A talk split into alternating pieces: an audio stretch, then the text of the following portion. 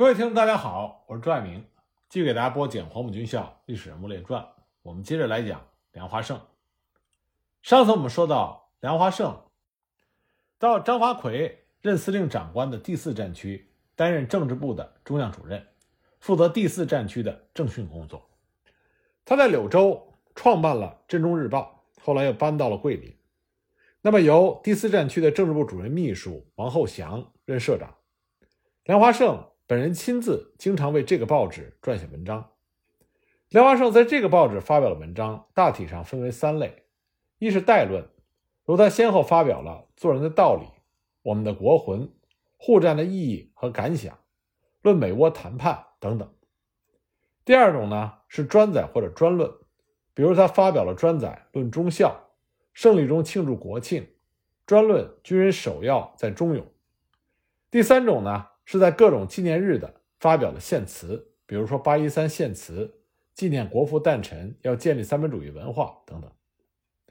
那么梁华胜所写的这些文章的主要内容，一是宣传抗战必胜。他写道：“凡是有识之士，都始料我国必不会被倭寇的武力所征服，而且打倒倭寇也由于意志集中、力量集中，在时间上是不会延长多久便会速胜。”因为倭寇绝不能长此的支持下去。古书上说：“一鼓作气，再而衰，三而竭。”倭寇现在已经到了衰竭的时候。那么第二种内容呢，是宣传忠孝仁信，服从领袖。他指出，军人之天职在于保国为民，所以必须忠勇奋发，才能够完成其所负之使命。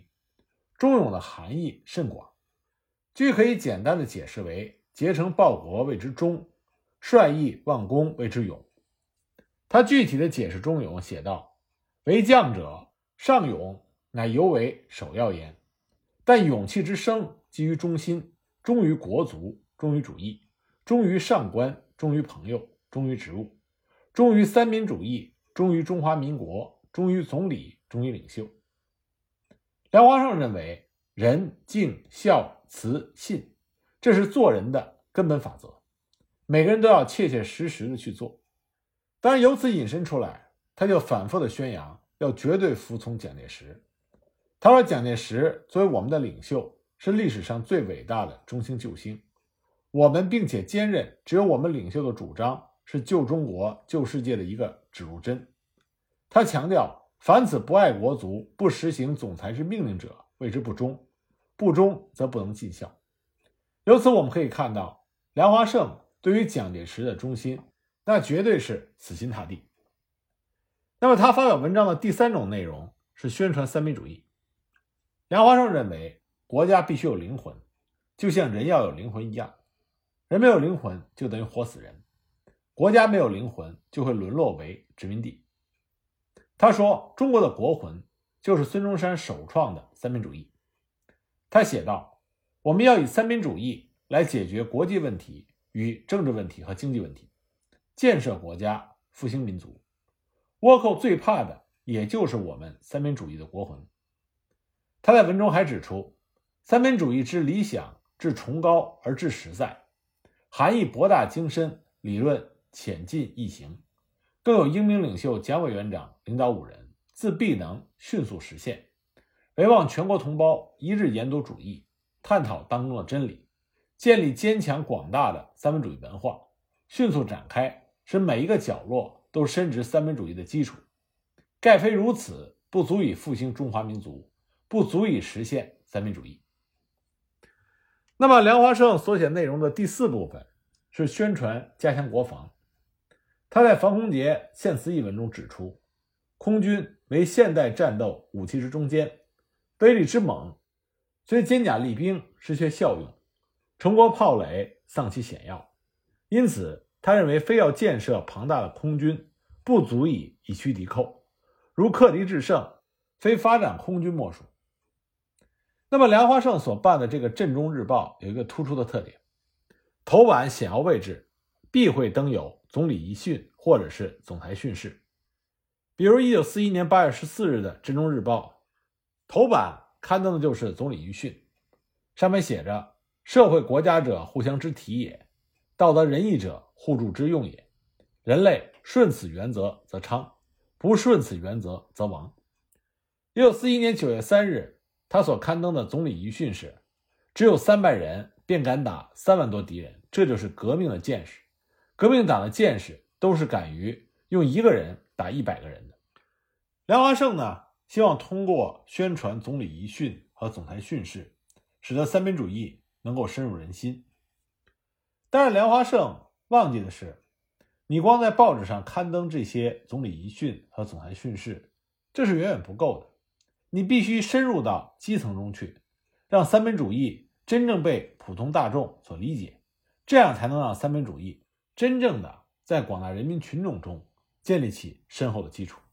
在这一点上，国民党的政工工作和中国共产党的政工工作相差甚远。那么，梁华胜他虽然是战区的政治部主任，不过他本人文艺修养不太高，毕竟他也是多年的戎马生涯。在这一方面没有太多的时间，不过呢，梁华胜本人却非常喜欢富农风雅。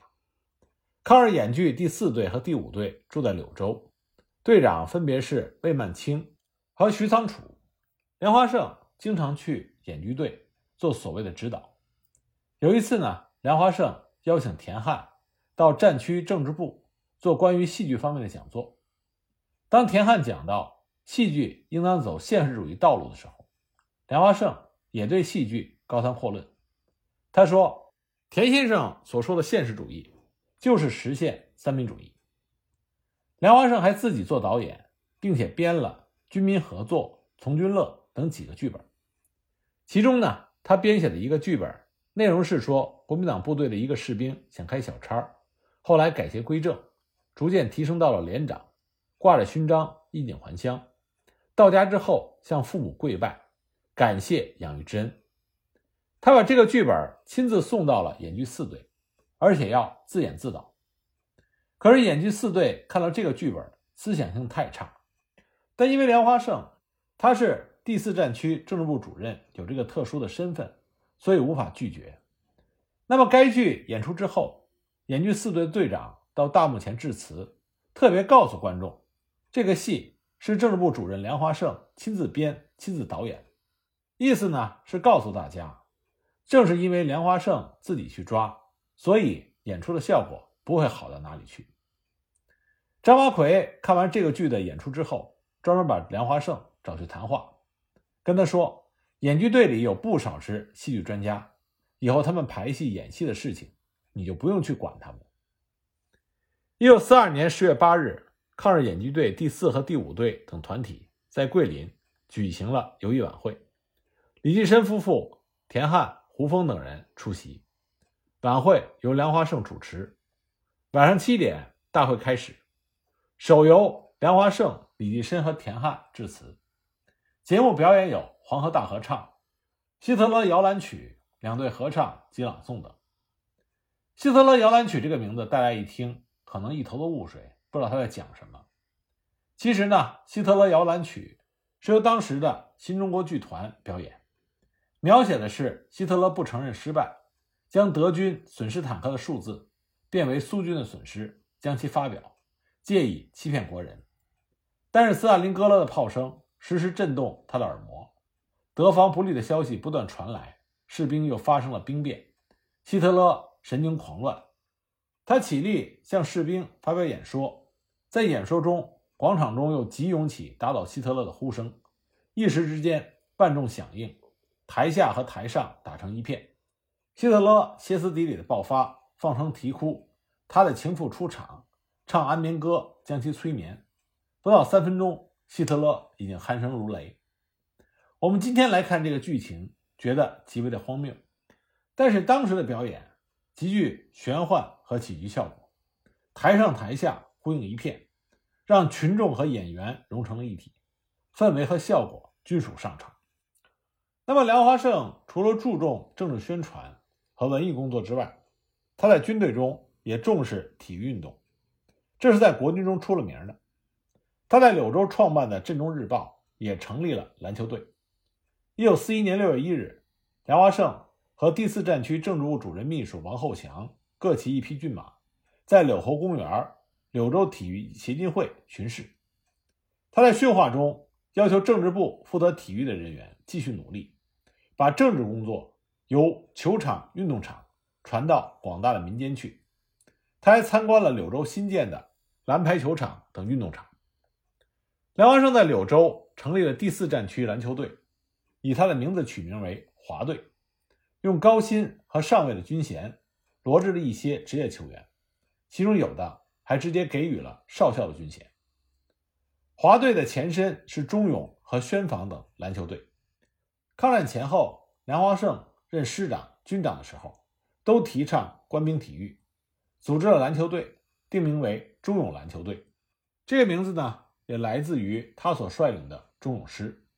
其实“中勇”这两个字是一九三五年蒋介石亲笔为梁华胜所题写的，因此呢，在此之后，梁华胜对“中勇”这两个字情有独钟。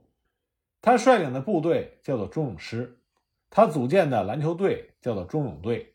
后来呢，他到吉林省任省政府主席，在省政府创办了《中勇月刊》《中勇儿童》这两个期刊。他在长春也要住中勇胡同、中勇别墅，给人题字也经常提“中勇”两个字。所以呢，他在国军之中还有个外号，叫做“中勇将军”。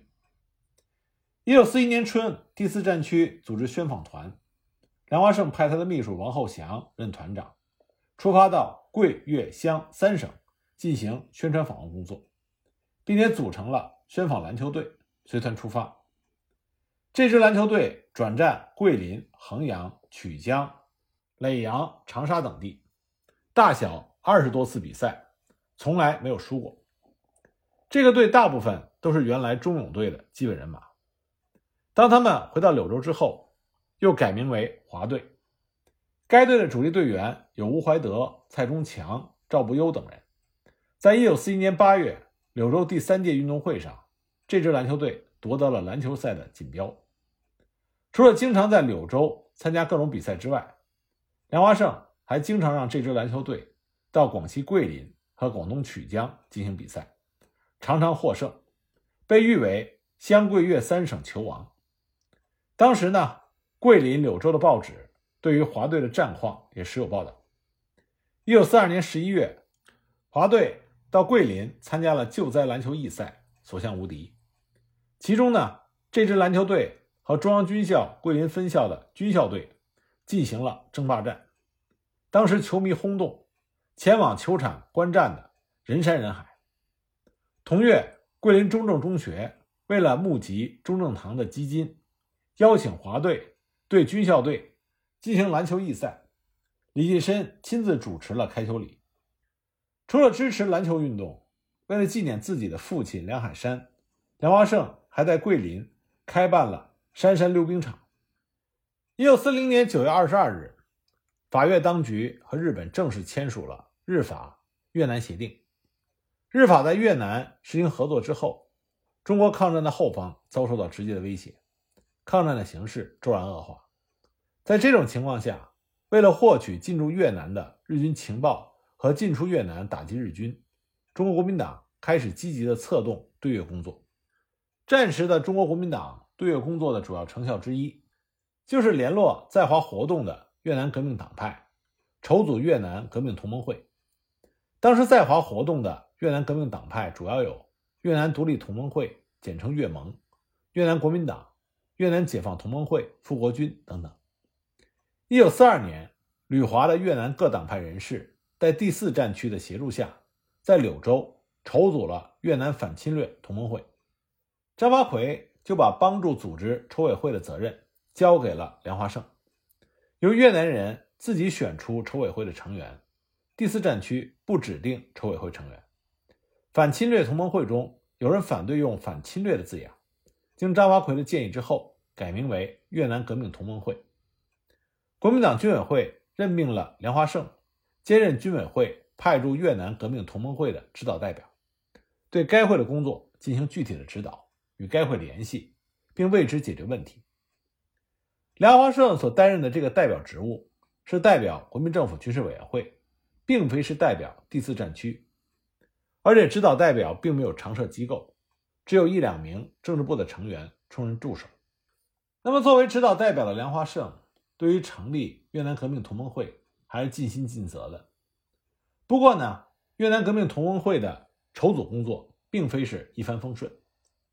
原定于一九四二年的八月十日举行成立大会，但是因为越南的独立党分子黄良的反对，一度延期。九月二十五日，张发奎致电报给中央党部的秘书长吴铁城。从电文中我们可以看出，作为越南独立党复国军成员的黄良，他认为国民政府援助越南独立的真实目的是为了控制越南政权，所以他四处散布言论。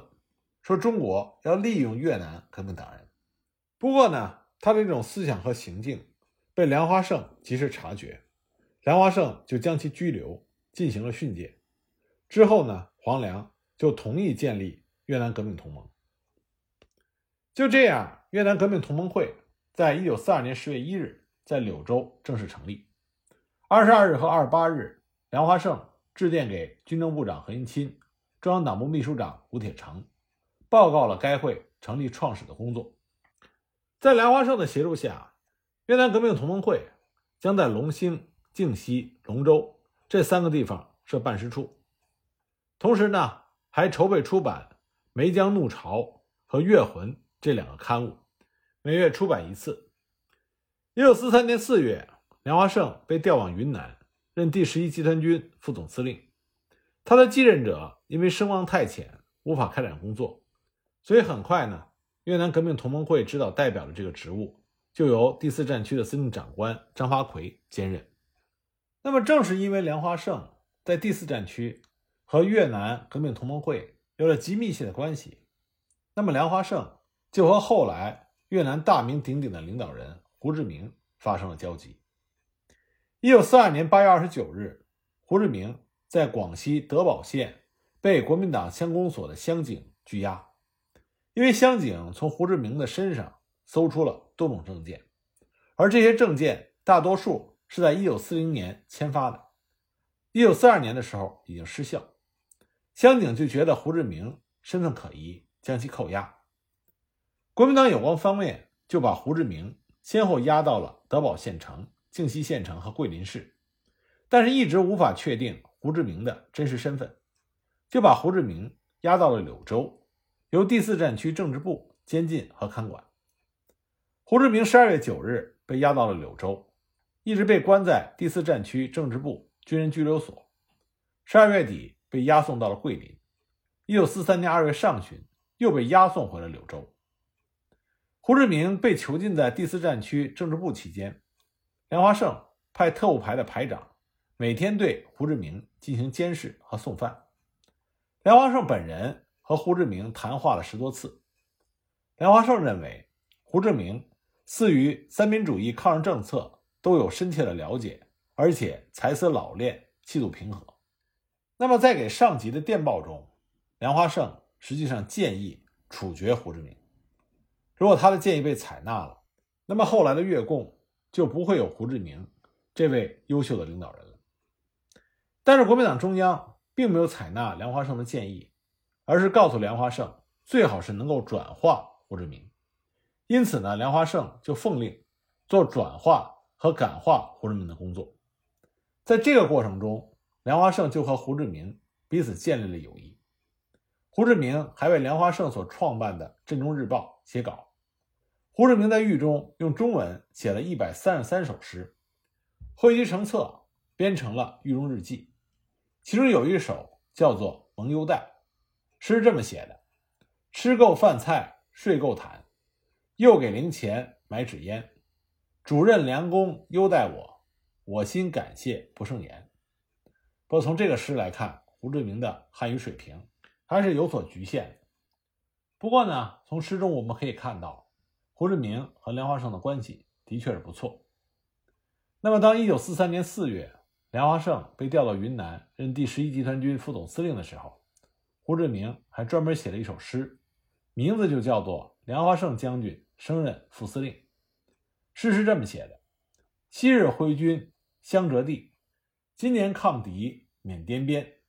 显赫威名寒敌胆，魏公欲送凯旋篇。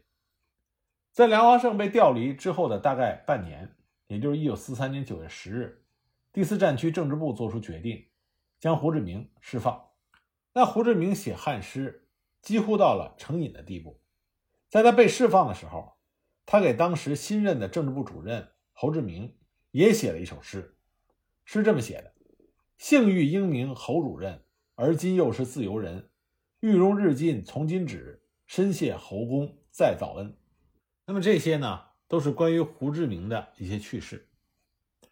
一九四三年春，梁华胜奉命由第四战区政治部主任。调任到第十一集团军任副总司令，驻守滇西，协助总司令宋希濂在甚短的时间内指挥大军渡过了怒江，向驻守龙陵、芒市、遮放、宛厅等地的日军发起了猛攻，相继收复了这些城镇，打通了国际路线，增强了抗战的力量。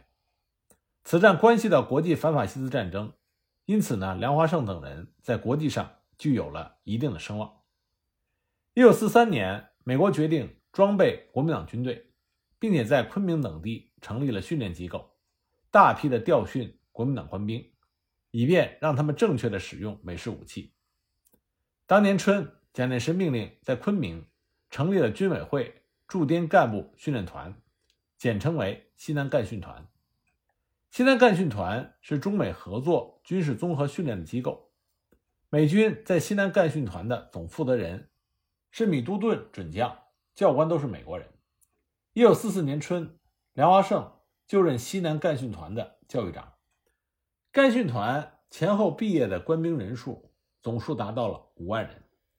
这些毕业的官兵对于滇缅会师、国际路线的打通以及湘桂反攻告捷都有着巨大的贡献。